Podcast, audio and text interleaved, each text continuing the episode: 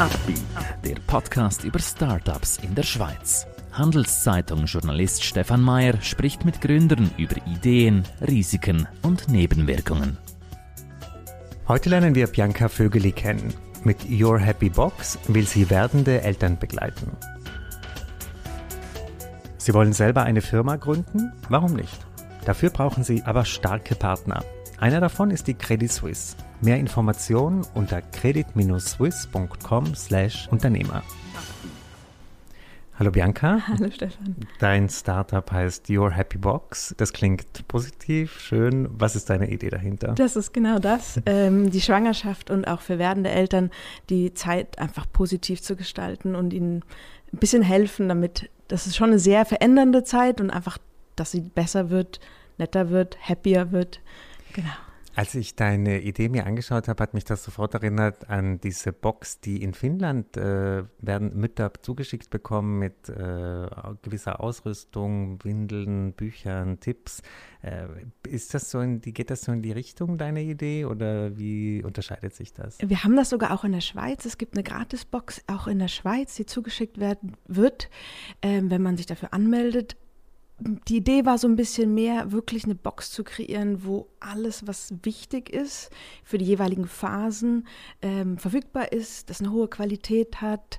Auch so ein bisschen der Gedanke von der Nachhaltigkeit. Die Box ist eigentlich so gedacht, dass sie danach wieder verwendet wird, entweder für Spielzeug. Jede Familie kennt es, dann klingelt es an der Tür und dann müssen ganz schnell die äh, Spielsachen weggeräumt werden. Genau, und ähm, es gibt ähm, ein oder andere Boxen in der Schweiz, wie gesagt, diese Gratisbox, aber so das Happy Box-Konzept eigentlich nicht. Mhm. Vielleicht kannst du uns ein bisschen was über den Inhalt dieser Boxen ja, verraten. Was sind denn die Sachen und wie wählst du die auch aus? Wie, wie ja. ist so ein bisschen der ja. Prozess? Also die Sachen sind eigentlich ausgewählt mit Experten zusammen. Mit Experten ist immer so ein großes Wort. Also klar, Hebammen, Frauenärztinnen waren mit dabei, aber dann auch Mütter, oder auch Väter. Ähm, für mich ist es wichtig, dass es mehrheitlich Familienunternehmen sind. Also eins meiner ersten Unternehmen, die dabei waren, war Burgerstein. Die machen die Vitamine. Ist ein tolles Unternehmen, sitzt in Rapperswil, verwurzelt in der Schweiz. Nachhaltigkeit ist wichtig, ist von einer Frau geführt. Ähm, Verfaller ist eins, äh, von, von denen habe ich relativ viele Produkte. Die sitzen in Uster. Also man hört schon, mir ist die Schweiz obwohl ich Deutsche bin, mir ist die Schweiz sehr wichtig, mir ist die Nachhaltigkeit, familiengeführt ist mir sehr wichtig. Genau, und es kommt auf die Qualität von den Produkten an. Und dann habe ich ähm, je nach Box hat es dann noch, ähm, also eigentlich in jeder Box hat es was drin, was nur so for fun ist. In manchen Boxen ist eine Schokolade drin von La Flor. Das ist ein ganz tolles neue äh, Schokoladenunternehmen hier in Zürich ja, so ist ein bisschen ausgewählt mhm. und dann wirklich auf die, die Situation eingestellt. Also am Anfang hat die Frau oftmals Übelkeit. Da haben wir einen organischen äh, Biotee hergestellt, zusammen mit Teewerk. Äh, die sitzen in, ähm, am, bei Konstanz. Ähm, und da ist halt wichtig, dass was gegen die Übelkeit gemacht wird oder dann Schwangerschaftsstreifen. Das ist jetzt alles sehr spezifisch, aber jede Phase, jedes Trimester bringt so die eigenen Challenges mit und jede Box ist dafür eigentlich gemacht. Mhm. Äh, du hast vorhin erwähnt, äh, es gibt diese drei Boxen für die werdenden Eltern und dann auch zwei weitere äh, Boxen. Vielleicht kannst du die noch ein bisschen erklären. Ja, sehr gern. Die, die vierte Box, also drei Boxen jedes Trimester. Die vierte Box nennen wir Chaosbeherrschung, weil so hat sich das für uns angefühlt, als wir aus der, aus der Klinik zurückkamen. Dann hat man das kleine Würmchen daheim, man weiß nicht so wirklich, was tun, was man braucht. Die Frau, ähm, viele Frauen kämpfen wirklich mit dem Stillen, mit dem Milcheinschuss. Es ist nicht angenehm für die meisten und dann einfach das dafür Produkte hat und auch für die erste Babypflege. Er braucht nicht viel, aber es braucht gute Produkte und so ein bisschen auch ja, Hilfe, was kann man eigentlich machen. Verschickt ihr eigentlich auch ins Ausland oder ist das Noch nicht. Mhm. Also das mhm. ist das Ziel ähm, für dieses Jahr auch noch. Ich möchte gerne die deutschsprachigen Länder noch dazu nehmen. Also Deutschland liegt auf der Hand, Österreich hat es auch so noch nicht viel. Deutschland ist ein bisschen mehr ähm, äh, Competition. Mal schauen, wie wir da vorankommen, mhm. ja. Es gibt auf diesem Markt ja inzwischen recht viele Angebote, wo man Dinge mieten kann. Also wo Richtig. man irgendwie das Bett mietet oder was weiß ich. Zum Glück, ja. Babykleider auch. Ja. Ähm, wie unterscheidest du, also wie, wie siehst du das? Ist das für dich Konkurrenz oder? Überhaupt mh? nicht. Also bei mir liegt auch äh, Gaia mit in der Box, ein Flyer. Äh, ich finde das toll. Ich selbst auch, wir mieten auch. Ähm, das Kind wächst so schnell in den erst, im ersten Jahr und man braucht so viel Neues und man möchte nur das Beste und dann hat man das Beste im Keller stehen. Mhm, mhm. und das, das, das ist nicht nachhaltig, das funktioniert so nicht. Und genau diese Angebote, also du sprichst Gaia an oder oi, oi, oi das ist toll. Das mhm. widerspricht sich auch überhaupt nicht mit mir oder mit dem, was Happybox machen möchte, sondern es ist wirklich ergänzend dazu. Mhm. Es, auch, es, trifft eine andere Zeit. Mhm. Du hast vorhin erwähnt im Gespräch, dass du dich jetzt völlig äh, fokussierst auf äh, Your Happy Box, dass du auch deinen äh, Brotberuf, nenne ich es jetzt mal, oder einen anderen Job sozusagen jetzt an den Nagel gehängt hast. Vielleicht möchtest du uns darüber was erzählen, was diese Entscheidung so ein bisschen vorbereitet hat, wie du dich jetzt damit fühlst? Ja, ich habe es vorher auch schon erwähnt, mhm. natürlich nervös. Ähm, so ein Schritt, ich habe immer schon gearbeitet, ich habe äh, die Lehre angefangen und dann während dem Studium schon gearbeitet. Ähm, ich habe immer gern und viel gearbeitet und ich mag die Corporate-Welt auch sehr gern. Es ist das erste Mal, dass ich was so mache, was nicht so klassisch im Lebenslauf steht. Ich dachte, für, ich nehme jetzt mal 2022, um das wirklich auszuprobieren, gucken, wie weit ich komme dieses Jahr. Ähm, und ich möchte mir auch gerne ein bisschen mehr Zeit für meine Tochter nehmen. Es sie macht gerade super Fortschritte, es macht so extrem viel Spaß und ja, die Zeit gibt es so nicht mehr wahrscheinlich. Mhm. Wie bist du denn aufgestellt beim Thema Finanzierung? Bist du gern, äh, selber komplett finanziert? Hast du schon externe Investoren? Suchst du welche? Wie ist das bei dir momentan? Äh, momentan bin ich komplett selbstfinanziert. Ähm, es ist auch noch nicht so intensiv. Es ist ein bisschen Working Capital und sonst eigentlich noch nichts. Ähm, je nachdem, wie schnell ich expandieren will, wie wir ausbauen wollen, ähm, ob es dann wirklich mal ein Wie wird, Wir wird, ähm, wird es eine Finanzierung brauchen. Das muss man aber sehen. Mhm. Was wären da ideale Geldgeber, Geldgeberinnen? Ähm, wer wäre da gut für dich? Also welche, welches Netzwerk müssen die mitbringen? Welche, aus welchem Bereich sollten die kommen? Ähm, genau aus diesem, aus den Produkten, vielleicht einer der Besitzer einer Firma, der, der, dessen Produkt du in die Box legst, ja, also das wäre natürlich ganz arg toll. Da ist es mir einfach nur sehr wichtig, ich möchte um, unbedingt unabhängig sein. Ich möchte jederzeit die Produkte auswechseln können, wenn ein Unternehmen sich auch entscheidet, eine Strategie zu gehen, die ich so nicht teile. Ähm, eben die anderen Boxen machen viel über Werbung, das möchte ich vermeiden. Für mich äh, Finanzierung wirklich ist ähm, noch ganz weit weg, habe ich mir noch keine Gedanken zugemacht. Äh, schaue ich dann, was kommt. Mhm. Äh, erklärst doch noch so ein bisschen deinen Weg bis zu dem jetzigen Standpunkt, wo du bist äh, als Gründerin. Äh, wie verlief der? Was waren so die Milestones dort? Mhm. Ja, äh, ganz andere Welt. Ich komme aus dem M&A. Ähm, ich habe meine, wenn man sagen kann, Karriere bei PricewaterhouseCoopers angefangen, durfte dort äh, wirklich, also man kann nur sagen, lernen, die ersten vier Jahre. Bin dann in die Industrie gewechselt, mal die andere Seite zu sehen, nicht nur Beratung und habe dann recht viel unterschiedliche Sachen machen dürfen. Ich habe in den USA äh, für Craft Brewer äh, ein, ein, Unternehmen aufgebaut, das äh, Bierfässer liefert.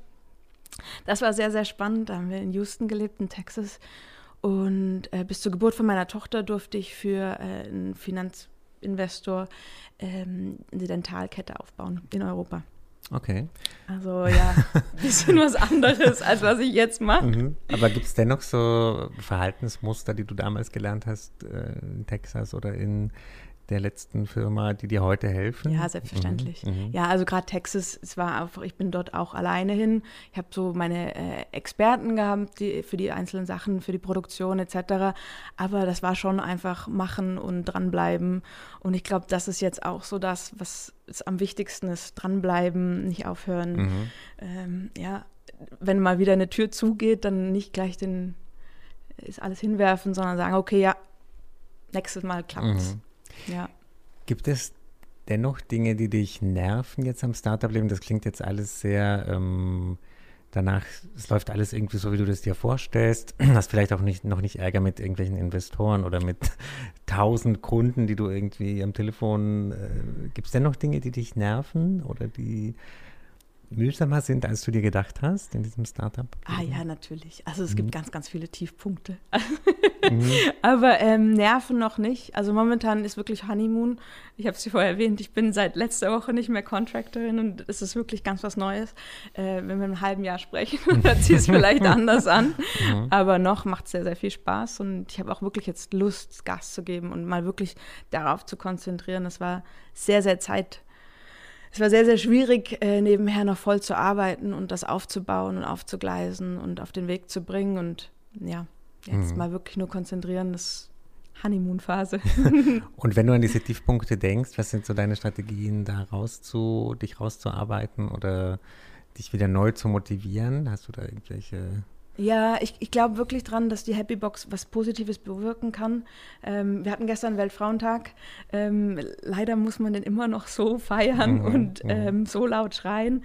Äh, ich glaube, Happy Box und auch das, was ich drumherum aufbauen möchte mit der Website, wo, wo du wirklich eine Plattform hast, wo du Informationen bekommst, wie gehst du damit am Arbeitsplatz um, die die ganze Schwangerschaft dich begleitet, was machst du mit der Karriere.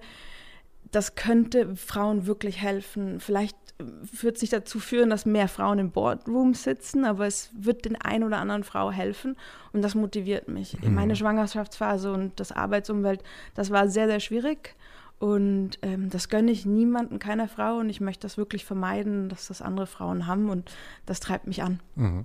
Wenn du jetzt mal ganz weit nach vorne blickst, irgendwie in fünf, zehn Jahren, ja. wo ist Your Happy Box? Bist du äh, da noch bei Your Happy Box? Ich hoffe, ich hoffe, ähm, ich, ich habe ein bisschen größere Vision für Happy Box. Ich weiß noch nicht, ob ich da hinkomme. Ähm, Pregnancy, also alles um die Schwangerschaft, ist so der erste Zeit, der, der erste Start, auch der Test, auch weil es sehr präsent für mich jetzt gerade noch ist oder war. Ähm, aber es gibt solche ähm, life-changing Moments für Frauen mehrfach. Und ich könnte mir vorstellen, dass es schön wäre, die Happy Box dafür zu duplizieren. Sprich Teenageralter, sprich Menopause, sprich The Golden Girls. Das sind alles so Phasen, da tut sich ganz viel für eine Frau. Wir sprechen viel zu wenig drüber. Es gibt viel zu wenig dafür. Und ähm, ja, wenn die Happy Box, wenn das mit der Schwangerschaft klappt und sich irgendwann Finanzier Finanzierung findet oder es von selbst sich finanzieren kann, 15 Jahre, das wäre toll, mhm. ja. Das klingt so wie ein bisschen du in der Rolle der Produktkuratorin auch irgendwie oder äh, soll ich sagen, ein Setting von Produkten, das du kuratierst und dass du sozusagen dein, ähm, kann man es Fans nennen, Kunden nennen, Kundinnen nennen, dass du das denen irgendwie vorbereitest. Siehst du dich so ein bisschen als Influencerin? Überhaupt nicht. Mhm. ich sehe mich gar nicht mhm. als Influencerin. Ich bin auch, äh, ich bin auch nicht sehr, nicht gern sehr öffentlich. Mhm. Also auch so auf meinen Social Media findet man jetzt wenig von mir. Ähm, ich bewundere die Frauen, die das können, mhm. sehr, sehr viel Privates äh, beitragen. Ich finde es auch toll, die Frauen, die schon eine Stimme haben, dass sie das machen. Mhm. In Deutschland hat auch ganz viele tolle Frauen und ich finde es auch sehr wichtig. Ich bin dort nicht. Mhm. Vielleicht komme ich irgendwann zu dem Punkt, aber aktuell äh, möchte ich gern meinen Teil dazu beitragen, indem ich alle Stimmen, Stimmen reinnehme von Leuten, die wirklich wissen, was gut ist und dann mein eigenes ja, Gut-Feeling dazu packe, mhm. um äh, den, den Kunden, äh, den Frauen was zu bieten. Kommst du manchmal schon in die Rolle der Beraterin irgendwie auch für andere Gründerinnen oder äh, ist das noch nicht so passiert, dass Leute auf dich zugehen und sagen, ich finde cool, was du machst. Kannst du mir einen Ratschlag geben als Gründerin vielleicht speziell? Ja, ich bin noch nicht in der Szene unterwegs, überhaupt nicht, weil, wie, wie ich erzählt habe, dass ich noch, ich habe noch voll gearbeitet. Da gibt, hat sich die Zeit nicht ergeben mhm. und jetzt auch mit Covid. Ich möchte gerne jetzt ein bisschen mehr Netzwerk, am Netzwerk arbeiten, ein bisschen mehr Gründerinnen kennenlernen. Ähm, ich glaube, ich habe von meinem äh, von meinen bisherigen Arbeitserfahrungen bringe ich ein, zwei Sachen mit, die anderen helfen. Um Gottes Willen, ich würde mich, ich habe kein erfolgreiches Startup, was ich da präsentieren kann, was mich äh, ja prädestiniert, um den Leuten Tipps zu geben. Noch nicht. Ne? Noch das nicht. Ja, ja arbeite fleißig dran. Mhm. Äh, kannst du dir auch vorstellen, irgendwann wieder in diese Corporate-Welt zurückzugehen? Oder ist jetzt diese Selbstständigkeit etwas, das dich sehr, wo du sagst, nee, das ist es? Das weiß ich noch nicht. Also wie, wie ich vorher erwähnt habe, ich, hab, ich arbeite sehr gern. Ich habe auch sehr gern mich in der Corporate-Welt bewegt. Ähm, ich bin nicht die allerbeste, wenn ich mich bewegen muss in, in diesem ganzen politischen. Mhm. Da gibt es andere Leute, die können das sehr, sehr viel besser. Wenn ich eine Corporate-Welt wiederfinde, wo das weniger stark gelebt wird, wäre ich Feuer und Flamme, weil das macht mir schon sehr viel mhm. Spaß. Mhm. Bianca, das klingt sehr spannend. Ähm, ich wünsche dir sehr viel Erfolg Dankeschön. Bei, diesem, bei, bei, der Kuratierung. Das ist ja, glaube ich, ein, auch ein sehr spannender Prozess, wie du die Produkte auswählst, auch mit sehr. ganz ähm, na, Kriterien, die du auch streng umsetzt. Also wenn da jemand nicht mehr entspricht, dann fliegt er auch raus. Also ja. das finde ich auch sehr konsequent. Also sehr viel Erfolg und danke, Dankeschön. dass du heute bei uns ja, warst. Ja, ich danke dir. ein Podcast der Handelszeitung.